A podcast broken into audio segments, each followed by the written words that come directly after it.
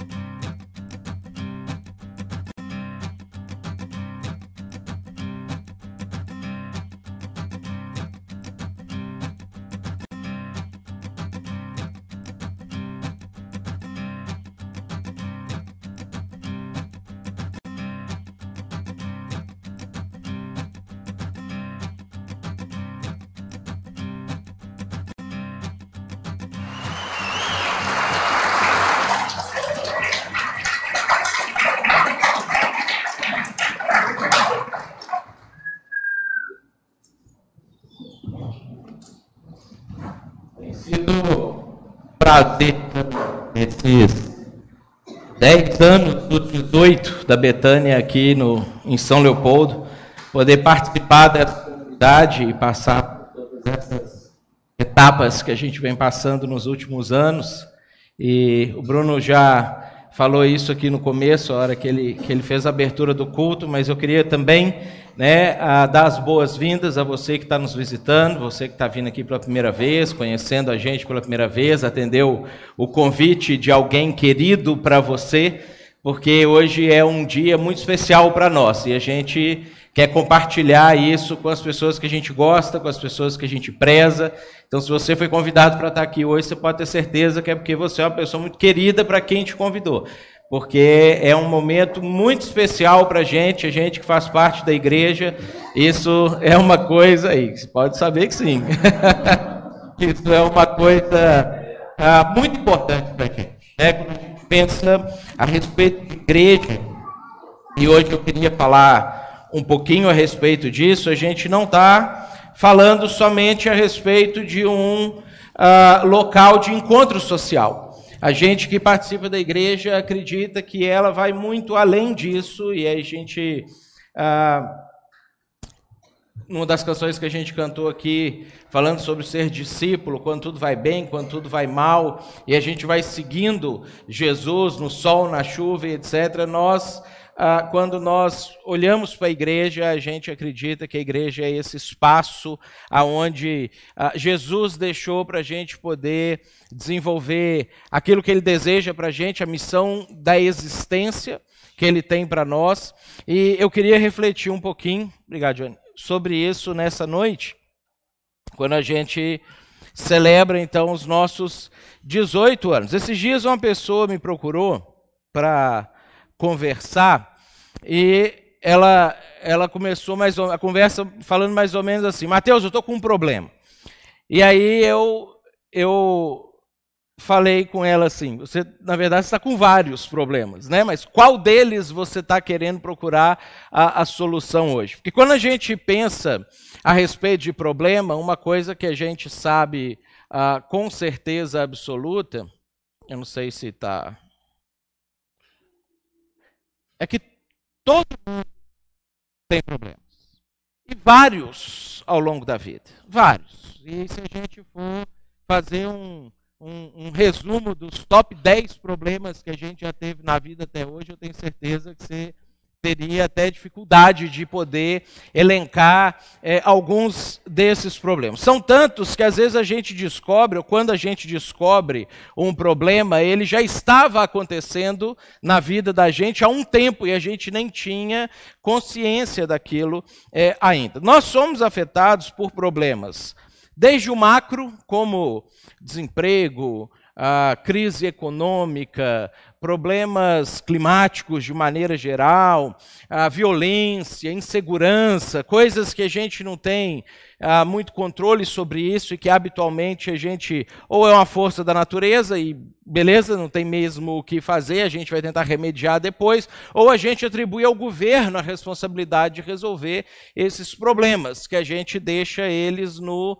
no macro. A gente também tem aqueles problemas ah, que a gente poderia falar do micro, uma doença que que acomete, e às vezes é uma doença um pouco mais séria, às vezes é uma doença que chega para ficar, que você descobre que ela não vai embora mais, você vai ter que conviver com ela, às vezes você vai ter que conviver muitos anos com ela, às vezes é só mais um pouquinho. Ah, um problema familiar, um problema com o filho, um problema, às vezes, ah, num relacionamento, ah, às vezes um problema financeiro, que você se vê dentro dele e não tem muita solução e não sabe mais como que você vai organizar isso. E nós temos, além desses tipos de problemas, os problemas que a gente poderia colocar de ordem subjetiva, que são esses problemas a partir das nossas percepções. Uma depressão, uma crise de ansiedade, um transtorno dos diversos transtornos que cada dia a psiquiatria, a psicologia descobrem mais ou novos transtornos que o ser humano convive com ele ou vive com ele, e a gente não sabe exatamente se sempre vivemos assim e não tinha isso sido catalogado, ou se a gente está vivendo algum tipo de, de surgimento de novos problemas na vida da gente. Às vezes é uma melancolia, às vezes é um sentimento de inadequação ah, no ambiente que a gente está, às vezes até na própria vida, às vezes uma insatisfação sem causa aparente. A gente falou sobre isso até uns dois meses atrás, quando a gente sente né, aquela insatisfação, você está triste, você está insatisfeito, você tá, mas você não sabe por quê, você não tem uma coisa objetiva que você fala, não, é isso aqui que está ah, me causando ou me trazendo esse tipo de problema. Recentemente, uma pessoa me procurou ah, para ajudar a resolver um desses problemas do micro.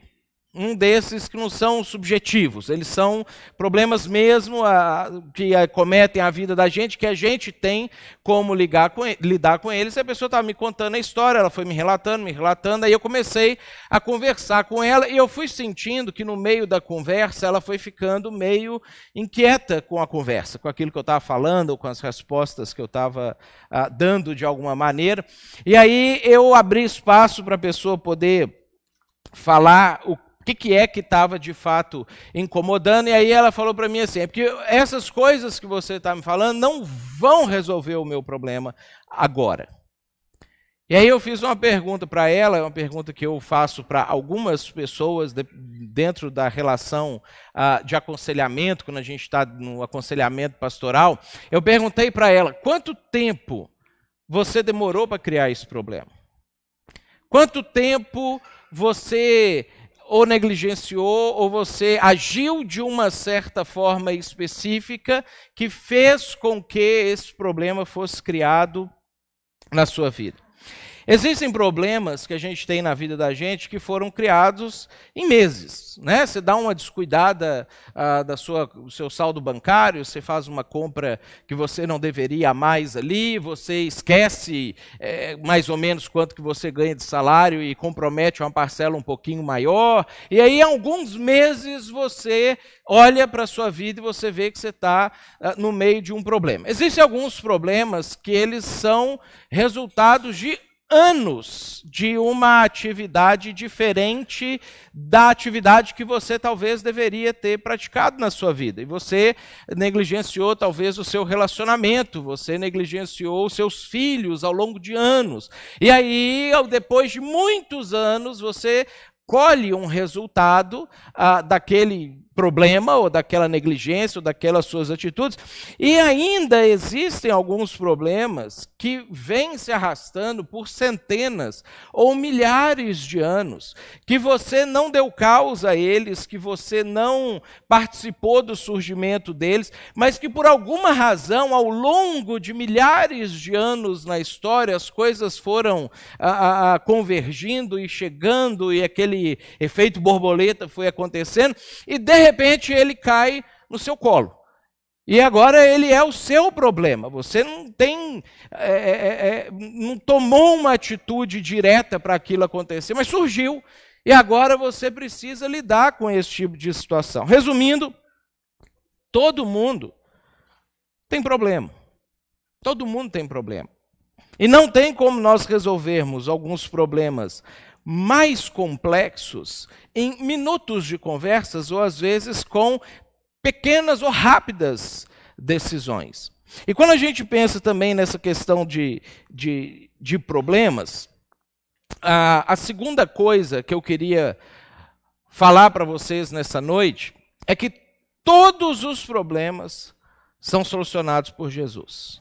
Todos os problemas. Ah, mas é que esse é solucionado não tem nenhum problema que você pensa sobre ele, que você viveu sobre ele, que você está sabendo que alguém está passando ah, por essa situação ou por esse problema, que Jesus, quando teve aqui na terra, não deixou registrado uma fala ou uma orientação ou uma história ou uma interação dele com pessoas que tiveram esses, esses mesmos problemas, as mesmas categorias de problema na vida delas, e que Jesus não apresentou uma solução para aquilo ali. Eu queria desafiar você a pensar sobre o que é o maior problema que você tem na sua vida, o que, que, é a pior circunstância que você está enfrentando, que você está prestes a enfrentar. E se você não encontrar na Bíblia a solução onde Jesus fala sobre isso, você pode me procurar ou você pode acessar um dos nossos canais da igreja pela internet, no Instagram, no, no Face, no WhatsApp, a qualquer um dos nossos canais. Você pode falar assim: ó, o meu problema é esse aqui, eu duvido que Jesus tenha uma resposta para esse problema meu aqui. Todos os problemas, todos os problemas. Jesus lidou com eles e Jesus apresenta a solução para esses problemas. Hoje a gente vive, e aí vamos pensar agora numa outra coisa para a gente juntar isso aqui uh, na nossa conclusão da mensagem. Hoje a gente vive uma outra circunstância, quando a gente pensa sobre igreja, que a gente poderia chamar de crise em relação à igreja. A gente tem um sentimento, a gente tem uma, uh, vamos dizer assim, uma, uma mistura de opiniões e de sentimentos das pessoas em relação à igreja. Quando a gente fala sobre igreja, inclusive nas nossas mentes e corações, da gente que está presente aqui, eu sei que diversos tipos de coisas surgem ah, na mente da gente. Existe uma pequena parcela da população, aí vamos pensar em termos de Brasil, tá? Tem uma pequena parcela que a gente poderia chamar de anti-igreja. Essa pequena parcela ela é constituída de aproximadamente 8% da nossa população brasileira. Ah, que parece às vezes que é muito mais do que isso, porque são pessoas que estão localizadas ou posicionadas ah, em setores da nossa sociedade que têm mais voz. Normalmente são pessoas mais ativas na rede social, normalmente são pessoas que detêm uma boa parte dos controles ah, de mídias, ah, sejam as tradicionais ou as não tradicionais, as impressas, as, as de televisão. São pessoas que estão posicionadas também em setores setores tidos como intelectuais da sociedade. Então, por exemplo, uma das coisas que às vezes a gente imagina é que todos os cientistas, os físicos, os é, astrônomos são ateus. E esses dias, acho que umas duas semanas atrás, alguém veio falar uma coisa assim comigo. Quando a gente olha, a essas pesquisas a gente não tem no Brasil propriamente dita, mas os Estados Unidos fazem esse tipo de pesquisa muito, ah, mais de 50% dos astrônomos e físicos, inclusive da NASA, não são ateus. Eles podem não acreditar no Deus cristão, como a gente acredita, mas eles acreditam que existe alguma coisa para além da física que controla todas as coisas. Mas essas pessoas não são as pessoas que falam mais. As pessoas que a gente escuta mais é o Stephen Hawking, o Richard Dawkins e pessoas assim que vão, escrevem livro, fazem ah, documentário, aparecem na Netflix e passa para a gente uma impressão de que a maioria das pessoas inteligentes ou influentes ou que de alguma maneira sabem as coisas, elas estão contra a igreja e a gente começa a achar que todo mundo é assim. E na verdade, é uma pequena parcela de pessoas que se encaixa nessa classificação. A gente tem uma segunda categoria, que são aquelas pessoas decepcionadas com a igreja. São pessoas que já passaram por algum tipo de situação na vida, algum tipo de circunstância ah, desagradável, tiveram, tentaram ter uma experiência com a igreja, a experiência ela foi negativa, ela foi problemática, e isso fez com que a pessoa passasse a se frustrar. Não é que ela é, milita contra a igreja, mas ela não acredita mais que a vida dela na igreja poderia ah, ser feliz ou poderia talvez ter alguma coisa boa para ela encontrar lá. Então, é uma segunda parcela da sociedade. A terceira parcela, que é a maioria, são aqueles que são indiferentes à igreja. A maioria das pessoas hoje, elas olham para a igreja, às vezes até com simpatia, às vezes elas frequentam a igreja uma vez, duas vezes no ano, elas vão ah, quando tem um, um, batizado, elas vão, quando casam, querem casar na igreja, ou quando tem um Natal, elas querem passar o Natal na igreja de alguma maneira para manter algum tipo de contato, mas passam boa parte das suas vidas indiferentes à igreja. São pessoas que, se amanhã viesse uma notícia no mundo bem hipotética, né? Que acabaram todas as igrejas no mundo. Não existe mais igreja, todas fecharam, a gente não vai ter mais. Elas sentiriam muito, mais ou menos como a gente sentiria se chegar a notícia para a gente amanhã que todas as baleias orcas foram extintas do planeta. Você vai ficar meio chateado assim. Alguns vão escrever um texto sobre que absurdo que a gente está destruindo a natureza. Uma semana depois, um mês depois, um ano depois, você nem vai lembrar que existia baleia orca um dia, não sei quando assistiu os filmes do Free Willy novamente na sua vida. Então, uma parte da sociedade, é boa parte da sociedade, ela encaixa nessa posição de indiferença. Existe, é bom, não existe, eu ia ficar chateado, mas ok, eu arranjo alguma coisa para a minha vida, busco a minha espiritualidade do meu jeito, acesso Deus ou aquilo que eu acredito que é a força superior da minha maneira de pensar e vamos seguir a vida. E existe uma pequena parcela da sociedade que são aqueles que a gente poderia chamar de engajados com a igreja. Ah, no Brasil, é cerca de 3% da população. Então veja, nós não estamos falando de cristãos. O Brasil é um país cristão, com entre 85% e 90% de pessoas que se declaram cristãs. Nós não estamos falando também de pessoas que frequentam uma igreja uma vez por mês, pelo menos, alguma coisa assim. Nós estamos falando de pessoas que se engajam naquilo que a igreja diz que é o papel dela, que entendem é, é, o papel que Jesus atribuiu à igreja e fala: não, esse papel é meu também. Eu vou dedicar minha vida e direcionar a minha vida para fazer desse papel o papel ah, da minha própria vida. E aonde que eu quero chegar com isso? Quando a gente, quando a gente pensa nesse tipo de situação. Todos têm problemas, e a gente, isso é bem óbvio, né? Não nem estar falando isso aqui direito. O segundo, que não é tão óbvio assim, todos os problemas são solucionados por Jesus. E aí, a terceira coisa que eu queria falar e que eu queria que a gente entendesse, terminasse o nosso momento aqui da mensagem pensando sobre isso, é que de alguma forma, e a gente não, não tem como assim explicar por que Jesus tomou a decisão de fazer isso. Ele tinha 30 formas diferentes, 70 formas diferentes de poder fazer isso, mas por alguma razão, Jesus decidiu que ele iria trazer essas soluções de todos os problemas através da igreja. Que ele ia fazer isso a partir da igreja. E a gente descobre isso quando a gente vai estudar a história humana, a história das religiões e etc. A gente vai descobrir que embora Jesus ele era judeu, ele veio de um contexto de uma religião judaica, ele era um frequentador de sinagogas judaicas, quando ele fala com os seus discípulos, chama os seus discípulos para conversar, morre, ressuscita, vai aos céus e deixa uma mensagem final para os seus discípulos no meio disso tudo, a partir disso é que a igreja surge. E surge não como uma alternativa de vamos ter um lugar para a gente reunir, para a gente falar sobre as coisas de Deus. Porque isso já existia, era chamado sinagoga.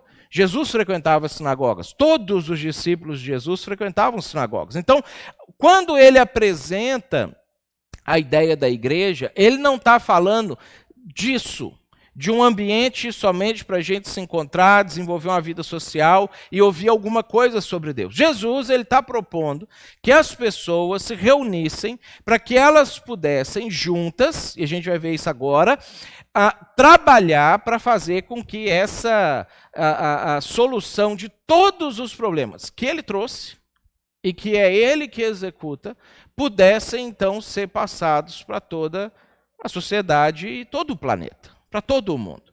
E isso é uma coisa que a gente até intuitivamente fica engajado, porque todos nós temos o interesse de que os problemas humanos sejam resolvidos. Eu tenho certeza que todos vocês que estão aqui, se pudessem fazer alguma coisa para resolver os grandes problemas da sociedade brasileira, ah, os grandes problemas é, do planeta, os problemas dos refugiados, os problemas das pessoas que têm necessidade, que têm fome, os problemas ah, das pessoas que estão passando por doenças psíquicas ah, sérias, as doenças dos mais diversos tipos que as pessoas possuem. Se você tivesse uma forma de fazer isso, você gostaria que isso acontecesse. E a gente sabe disso porque quando a gente conversa, quando a gente bate papo entre um caso e uma conversa e uma conversa da vida de alguém, a gente também fala sobre um problema que nos indigna e que a gente gostaria de ver esse problema resolvido. A gente pode discordar de como esses problemas seriam resolvidos, de quais os métodos que deveriam ser usados para esses problemas serem resolvidos, e é por isso que às vezes discussões políticas elas ficam tão acirradas, elas são tão calorosas, porque nossa sociedade tem depositado a confiança e a esperança das soluções dos problemas do mundo na política, ou na mão de políticos, ou na mão de governantes, ou na mão de organizações políticas, sejam governamentais ou não governamentais, porque é a única forma que a gente consegue, de alguma maneira, participar sem a interferência de Deus. Ou daquele que criou todas as coisas. E aí, eu queria que a gente olhasse uma passagem, que é a passagem que conta a história do começo da igreja. Quando foi que a igreja iniciou? Quando foi que todas essas coisas, que hoje é um movimento mundial, uh, diverso, até que discute entre si uma série de coisas, às vezes até controverso, aonde que esse movimento que interferiu no planeta e moldou o rumo de dois terços do planeta Terra, aonde esse movimento começou e o que, que é que a gente tinha em mente. Quando a gente olha o livro de Atos, que é o quinto livro do Novo Testamento, a gente tem a história a partir do capítulo 2, que começa e termina assim. Então, peguei o início e o, e o fim para a gente poder depois analisar o meio disso aqui. Lucas, que foi a pessoa que escreveu Atos, ele era um historiador do primeiro século, uma pessoa que resolveu reunir todas as documentações, entrevistar todas as pessoas que estavam vivas do início da igreja, quando ele começou a fazer isso. Ah, ele chegou a conhecer Pedro, Paulo, ah, chegou a conhecer João, Tiago já tinha sido martirizado nessa época, André já tinha ido embora para a Índia, mas ele conheceu as primeiras pessoas envolvidas no início da igreja. Ele resolveu sentar e documentar todas as informações que ele teve das pessoas, as impressões dessas pessoas, as falas, os documentos soltos que de alguma maneira o pessoal Vai trocar? Então vamos trocar.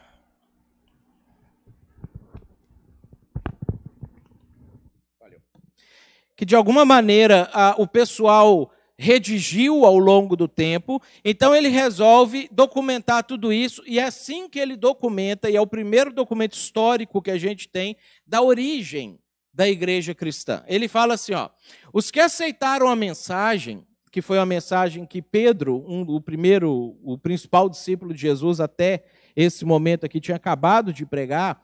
Os que aceitaram a mensagem foram batizados, é a forma que a gente sabe que é o meio da gente ingressar na igreja. Então, esse é o primeiro passo de qualquer pessoa que não é da igreja cristã ingressar na igreja cristã.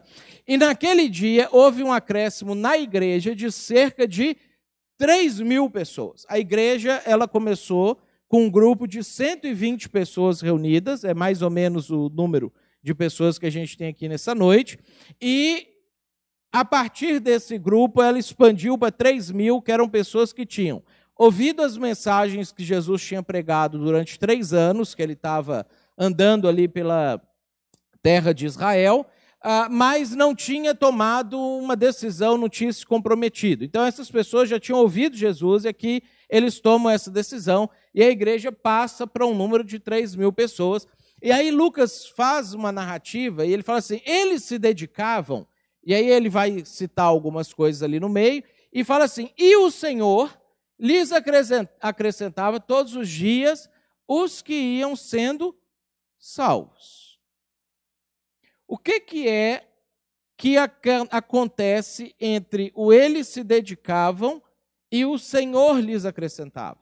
O que, que é que essas pessoas, esse pequeno grupo de 120 que passou para 3 mil, que se tornou hoje é, 2 bilhões estimados ah, no planeta e que influenciou todo o nosso planeta e toda a história, o que, que é que essas pessoas se dedicavam a, que fazia com que o Senhor lhes acrescentasse aqueles que iam sendo salvos. Então, quando a gente olha esse, esse miolo do que está ali dentro, a gente vai ler bem rapidinho isso aqui, para a gente então pegar esses princípios e ver algumas aplicações para nós. Fala assim, ó, que eles se dedicavam ao ensino dos apóstolos e à comunhão, ao partir do pão e às orações, Todos estavam cheios de temor, é a forma como os judeus, é, a palavra que os judeus usavam para falar do profundo respeito e admiração que uma pessoa tinha por Deus. Então, essa palavra temor, ela não é no sentido de ter medo, mas é dessa, dessa é, admiração profunda. Todos estavam cheios de temor e muitas maravilhas e sinais eram feitos pelos apóstolos. Todos os que criam mantinham-se unidos e tinham tudo em comum Vendendo as suas propriedades e bens, distribuíam a cada um conforme a sua necessidade. Todos os dias continuavam a reunir-se no pátio do templo, ainda era o templo judaico, porque eles eram judeus, a religião deles era religião judaica, a igreja, na, na época, ou na cabeça deles, não ia ser uma religião diferente, era um movimento que estava acontecendo, partiam o pão em suas casas e juntos participavam das refeições com alegria e sinceridade de coração, louvando a Deus e tendo a simpatia de todo o povo. E o Senhor lhes acrescentava todos os dias os que iam sendo salvos. Essa, é, esse trecho desse documento histórico que a gente chama de Atos dos Apóstolos, registrado por Lucas, mostra para a gente o início da igreja, o que, que essas pessoas se dedicavam a, e que quando elas faziam isso, o Senhor acrescentava as pessoas que iam sendo salvas, e a gente vai ver o que, que significa isso daqui a pouco. Tem três coisas principais que são repetidas de diversas formas uh, diferentes, embora eles vão falando, é, usando um termo, usando outro termo, etc. Mas a gente poderia resumir em três coisas que a gente encontra que aconteciam na vida dessas pessoas aqui. Primeiro, e é o mais engraçado, que é o que mais repete, se a gente somar todas as coisas que repetem aqui, eles comiam juntos.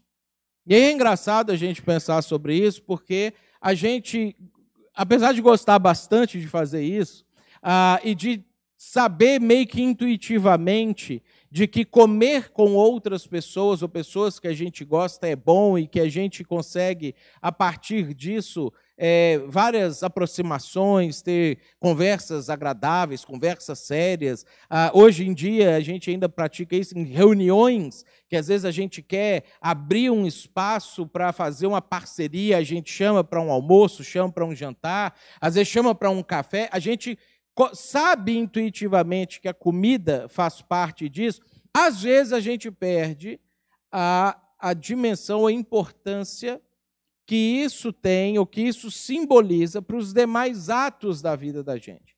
Comer juntos para eles e para nós, isso também acaba ah, representando, fala sobre amizade, fala sobre amor, fala sobre afeto, fala sobre abertura, fala sobre proximidade, fala sobre coisas que às vezes a gente vê as pessoas dizendo hoje que Deus deveria ser isso.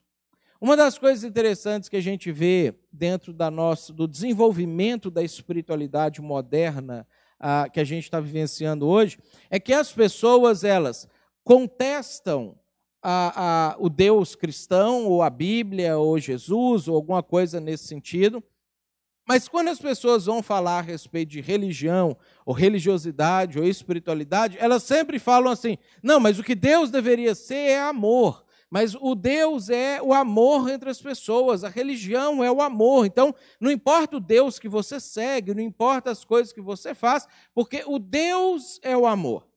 O amor ele é extremamente importante, mas o amor não é o Deus. E a própria condição de amar genuína e plenamente, ela pressupõe algumas outras coisas antes disso. Porque apesar da gente ver que nos discursos hoje em dia as pessoas falam o tempo inteiro sobre amor, amor, amor, amor, o que a gente menos vê nas relações humanas é amor. A gente vê lascívia, que às vezes a gente chama de amor. A gente vê interesses uma pessoa bonita e agradável e legal encontra uma outra pessoa bonita, agradável e legal, e elas vão ficando juntas até que a luz de uma, a outra deixe de se tornar bonita ou agradável ou legal, e aí já não há interesse mais. A gente fala assim, o amor acabou. O amor não acabou, o amor não existia. Pelo menos não amor nesse conceito que a gente fala a respeito de Deus. A gente fala sobre a importância de respeitar o outro e etc., mas o amor que Jesus fala sobre ele, ele é um amor que, mesmo que as pessoas não respeitem os seus limites ou não respeitem você, você ainda está disposto ou disposta a estender a mão, a amar, se aproximar, se sacrificar. Que é um conceito que não faz parte daquilo que as pessoas vivem no seu dia a dia, mesmo que discursam sobre a importância de amar. Mas eles amavam, eles comiam junto e eles mostravam isso de uma forma que é a convivência constante, que é uma situação, uma circunstância que às vezes a gente tem dificuldade de manter. A segunda coisa que a gente vê nesse texto, que vai sendo repetido várias vezes, é que eles eram norteados pela Bíblia. Eles não se reuniam a partir das suas concepções pessoais do mundo. Eles não avaliavam aquilo que eles sentiam que, eram a ver, que era a verdade. Eles não partiam de uma confluência de pensamentos aonde você tem a sua religião, eu tenho a minha religião e a gente se respeita e blá blá blá e etc. Porque quando a gente abraça ou adota esse tipo de posicionamento, e essa é uma dimensão que a gente é, é, tem na, na, nossa vida em diversas ações, mas de alguma forma, por algum motivo, que eu não sei explicar porque a gente tira ele quando a gente fala sobre religião, é que é impossível você ter o seu pensamento ou a sua religião, eu ter o meu pensamento e a minha religião, e nós dois estarmos certos. É possível que você esteja certo, é possível que eu esteja certo, é possível que nós dois estejamos errados e uma terceira pessoa esteja certa, mas é impossível que os dois estejam certos quando a gente toca em assuntos a respeito de quem é Deus. Para algumas pessoas, Deus é uma energia que ah, governa o universo, que a partir do seu poder criou as coisas, ou deu origem às coisas, ele está em todos, em tudo, ele está na terra, ele está nos animais, ele está na gente, em todos os corações e etc. Para outras pessoas, Deus é uma pessoa, tipo eu e você, que tem sentimentos, que gosta de algumas coisas, não gosta de outras coisas, que disse para fazer um negócio, proibiu de fazer um outro negócio. Ah, para outras pessoas, Deus é um conjunto de forças, de forma que vai existir existir vários tipos de deuses diferentes. É impossível que os três, as três formas de conceber Deus sejam certas. Você pode ter uma certa, você pode ter nenhuma certa, você não pode ter três formas diferentes entre si certas. O que, que acontece com a gente depois que a gente morre? Alguns vão falar que a gente vai para o céu, vai para o inferno, e conforme tiver sido as suas decisões que você tomou aqui, essas coisas vão acontecer, ah, e que você pode, um dia que Jesus vier, ele vai ressuscitar essas pessoas, e aí você vai ressuscitar junto com ele, se você tiver ido para o céu, e aí as coisas vão ser muito legais, etc. Outras pessoas dizem que a gente se reintegra no cosmo, no todo, porque nós e a natureza é uma coisa só, é o universo, a gente vai se reintegrar novamente, aí vamos existir de outras maneiras que não uma existência consciente. Outros dizem que você vai reencarnar, você vai voltar para cá, vai nascer um bebezinho de novo, vai crescer, vai aprender outras coisas. E aí, e é impossível que as três concepções estejam certas. Você pode ter uma delas certa você pode ter nenhuma delas certa, mas você não pode ter as três certas. E isso eles entenderam. E aí eles entenderam que eles precisavam nortear a vida deles a partir de algum lugar. E eles escolheram nortear a vida deles a partir do único livro que fala a respeito de Deus. Não existe nenhum livro que não seja a Bíblia que fala que Deus existe. Ou Deus pessoal que criou os céus e a terra. Se você lê a epopeia de Gilgamesh, não vai falar que Deus existe. Se você lê os Vedas é, hindus, não vão falar que Deus existe. Se você lê qualquer outro escrito uh, do Egito antigo, da Grécia antiga, do, da Roma antiga, não vão falar que Deus existe. Não existe nenhuma outra fonte no mundo que fale da existência de Deus que não a Bíblia. Aí, a partir da Bíblia, a gente tem gente que leu a Bíblia, abraçou aquela ideia ou aquela concepção de Deus e foi escrevendo livros sobre Deus existe, mas é assim, Deus existe, mas é daquela outra forma. Mas ninguém antes da Bíblia, ou fora da Bíblia, ou sem a interferência da Bíblia, chegou à conclusão de que Deus existe. Então, como o, o, essas pessoas que estavam iniciando a igreja iriam iniciar a igreja a partir do fundamento de Deus existe, qual é o único livro que fala que ele existe? É a Bíblia. Qual é o único livro que diz que Deus falou alguma coisa com o ser humano? Porque não existe nenhum outro que diz que Deus entrou em contato com o ser humano. Então, eles resolvem nortear as ações deles a partir da Bíblia. E mais, eles descobriram aquilo que eu comecei falando aqui com vocês hoje, que todos os problemas humanos, todos, você pode pensar, qualquer um que você pensar na sua mente, todos, a gente encontra a solução deles ali. E a terceira coisa que a gente vê claro nesse texto é que eles estavam focados em Deus. Eles não faziam isso para se tornarem pessoas melhores, eles não faziam isso para restabelecer o equilíbrio da natureza, eles não faziam isso porque eles queriam ah, fazer o bem sem olhar a quem, eles faziam isso porque eles amavam a Deus. E olha que conceito interessante, porque a gente só ama pessoas, a gente só ama a, a, a seres que respondem ou retribuem isso de alguma maneira. A gente às vezes até consegue amar um animal, até consegue amar um cachorrinho, um gato, porque a gente projeta a, a, alguns dos nossos sentimentos nele, recebe algum tipo de é, é, resposta, algum tipo de paridade daquele animal com a gente. Aí a gente consegue até amar, porque a gente enxerga coisas humanas no animal. A gente consegue enxergar reações próximas das nossas no animal mas a gente não consegue amar energia. A gente não consegue amar os fótons que iluminam a gente nessa noite enquanto a gente está aqui ah, reunido. Eu preciso ter reciprocidade e essas pessoas que conviveram com Jesus, que é Deus e que revelou a plenitude de Deus, elas conseguiam amar a Deus. Então, todas as outras coisas que eles faziam, eles não faziam por um ideal do mundo melhor. Eles faziam porque eles amavam a Deus. E a consequência disso é que o mundo ficava melhor. Ou a vida das pessoas ficava melhor, ou os problemas eram resolvidos, ou havia alguém que lidava ah, com esses problemas de alguma maneira. E olha só o que, que o texto diz que ia acontecendo à medida que isso é, era feito. Eles iam sendo salvos. Salvos de quê? Os problemas. De todos os problemas.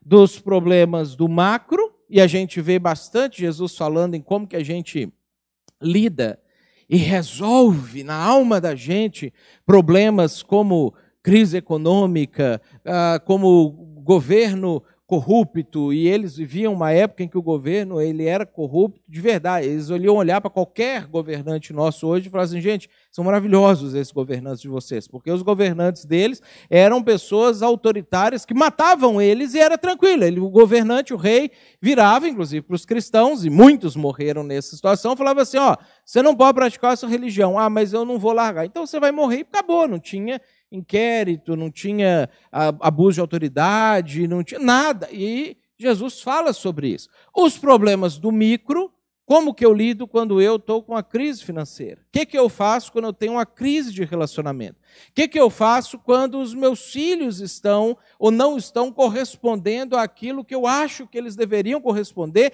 e existe uma crise estabelecida entre nós? E Jesus também falava sobre como eu resolvo os meus problemas internos? Como que eu resolvo os meus sentimentos de inadequação com o mundo, meus sentimentos de culpa e o que que eu faço com a morte?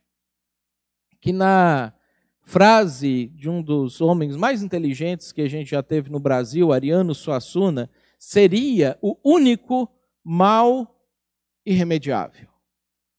E Jesus vem e fala assim: não é irremediável até a morte, até a morte, eu tenho uma solução para ela. E como que Jesus prova isso? Ele conquista a morte, voltando a viver.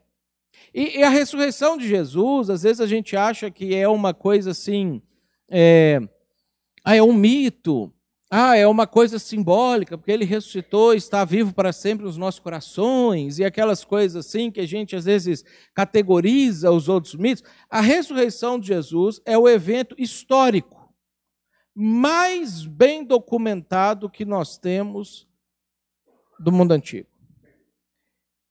Se a gente usar os mesmos critérios que a gente utiliza, científicos, que a gente utiliza para definir que Júlio César existiu, que Platão e Aristóteles existiram, a que o Império Romano deu o rumo que deu para a história. Se a gente usar os mesmos critérios científicos que a gente usa para definir que essas coisas foram verdades, nós temos documentado por pessoas diferentes, que falavam idiomas diferentes, a ressurreição de Jesus. E a gente tem isso documentado de uma maneira tão interessante, porque todos os seguidores de Jesus eram pessoas que nem a gente assim, que prezavam mais pela própria vida do que por qualquer outra coisa, que quando Jesus morreu, abandonaram ele, pararam de seguir ele, mas quando Jesus ressuscitou, todos eles morreram.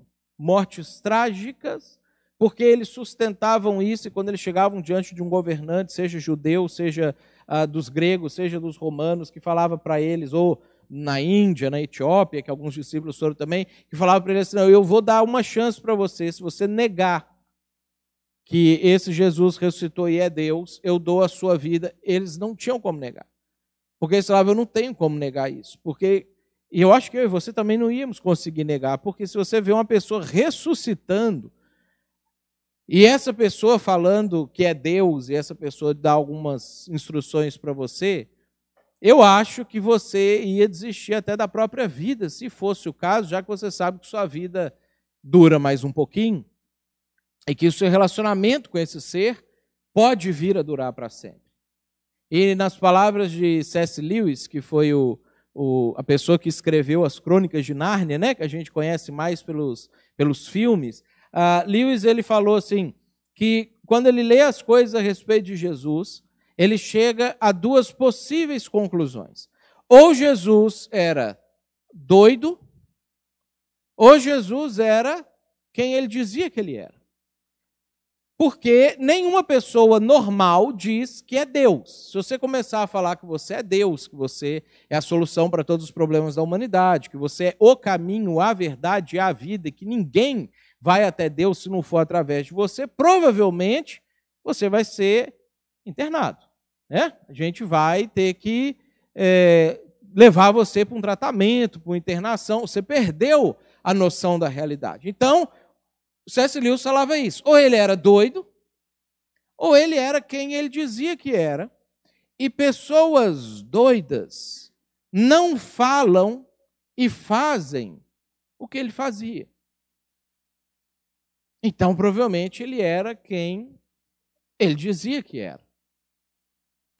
E aí, quando a gente olha essa, essa passagem aqui, todas essas pessoas que viveram isso aqui no início, todas elas, 100% delas, nesse exato momento, Enquanto a gente está aqui na nossa existência, a gente está aqui dando os nossos passos, a gente está aqui preocupado com o que, que a gente vai é, comer amanhã, o que, que a gente vai fazer mês que vem, como é que a gente vai pagar os impostos em janeiro que já estão chegando. Enquanto a gente está aqui nesses, nesses dilemas humanos nossos, todas essas pessoas que viveram aqui agora, elas estão com 100% do problema delas resolvido. Elas resolveram problemas internos, do micro e do macro, enquanto elas estavam vivendo aqui. E elas resolveram o problema da vida eterna delas, quando elas estavam vivendo aqui. Problemas que são causados em meses, a gente consegue resolver, às vezes, com alguns dias de orientação bíblica. Se você começa a entender algumas coisas que Jesus falou, você consegue resolver alguns problemas que em alguns meses você causou na sua vida. Problemas, às vezes, que você causou ao longo de anos, e você está lidando com esse problema ao longo de anos, você consegue resolver, às vezes, aplicando meses de orientação de Jesus na sua vida. E esses problemas que você nem causou, que são normalmente os problemas mais difíceis de lidar, e talvez o principal desses problemas, que é a nossa própria condição de adoecimento e de mortalidade, a gente consegue resolver se a gente se comprometer com Jesus e com as coisas que Jesus disse para a gente. Por isso, o meu convite para você hoje, que é o tema do nosso culto, é engaje-se. O que, que falta para você se engajar com a mensagem de Jesus? Ou o que, que falta para você se engajar com a missão de Jesus com a igreja. Como que isso pode acontecer?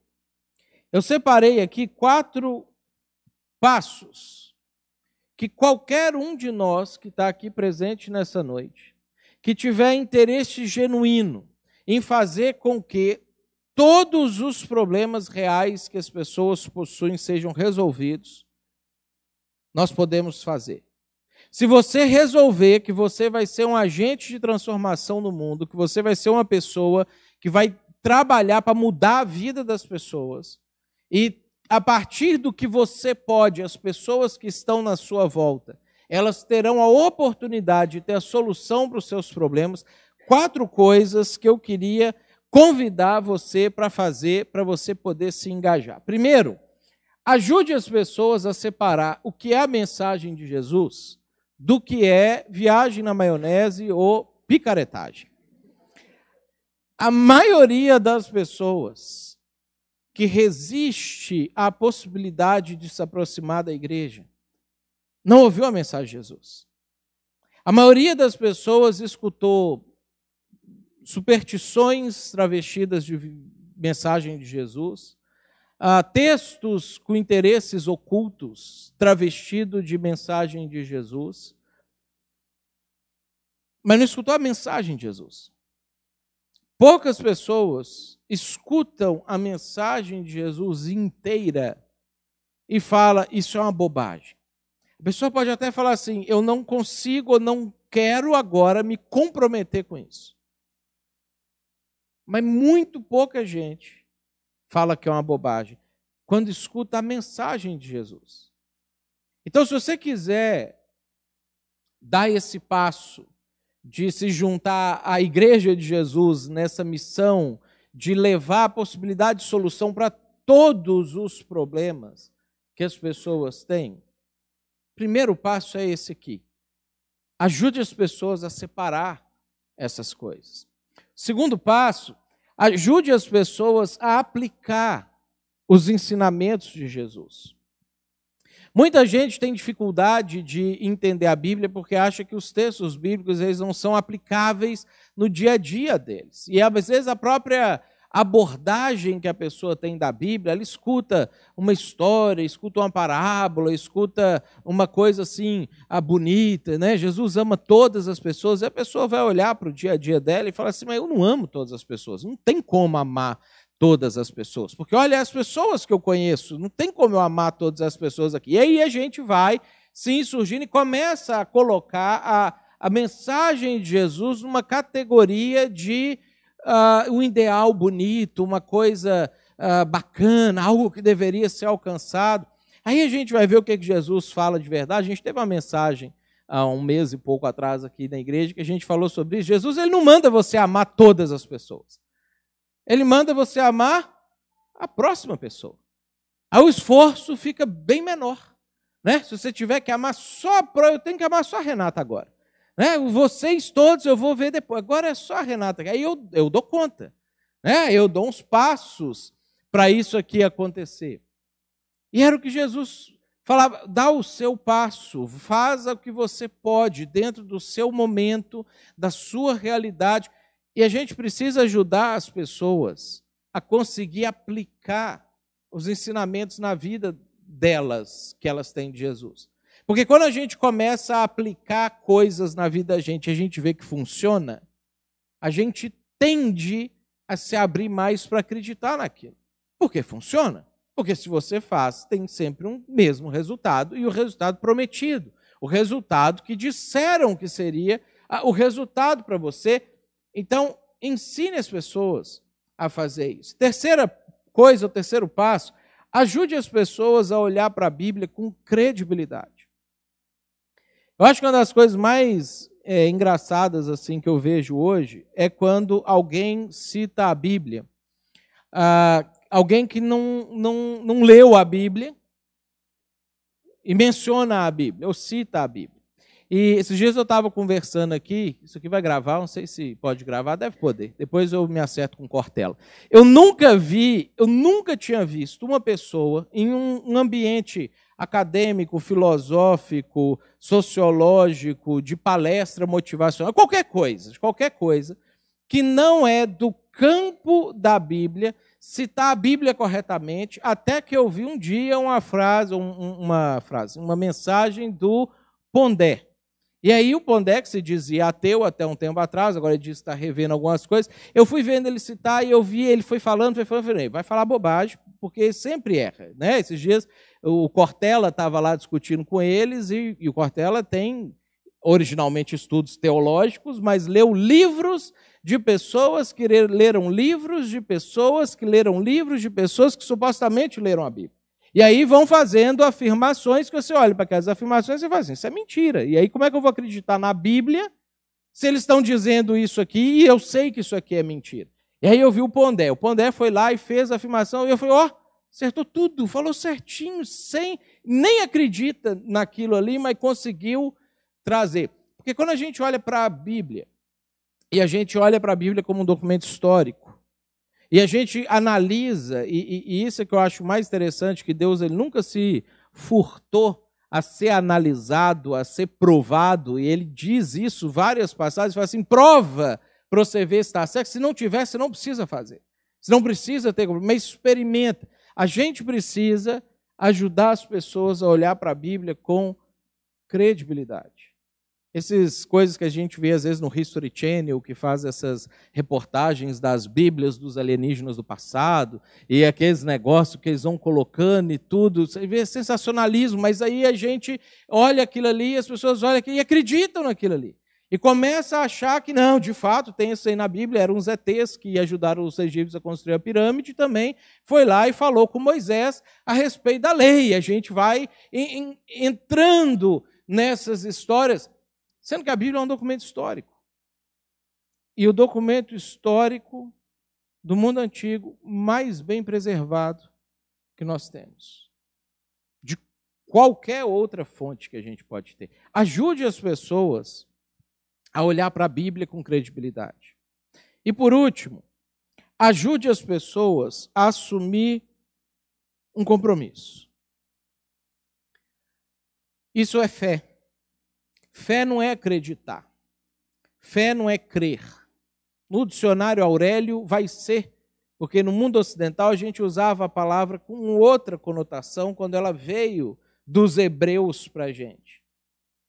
Mas para os hebreus, que foram, foram os povos nas línguas nas quais a Bíblia foi escrita, na língua, no idioma que a Bíblia foi escrita, eles usavam a palavra fé como compromisso. Eu estou vendo isso aqui, e eu quero ter um compromisso com isso aqui. Eu quero dar alguns passos para entender isso aqui. E isso não é fácil, gente. A gente sabe disso. A gente sabe que nós somos desafiados diariamente no nosso compromisso com Deus.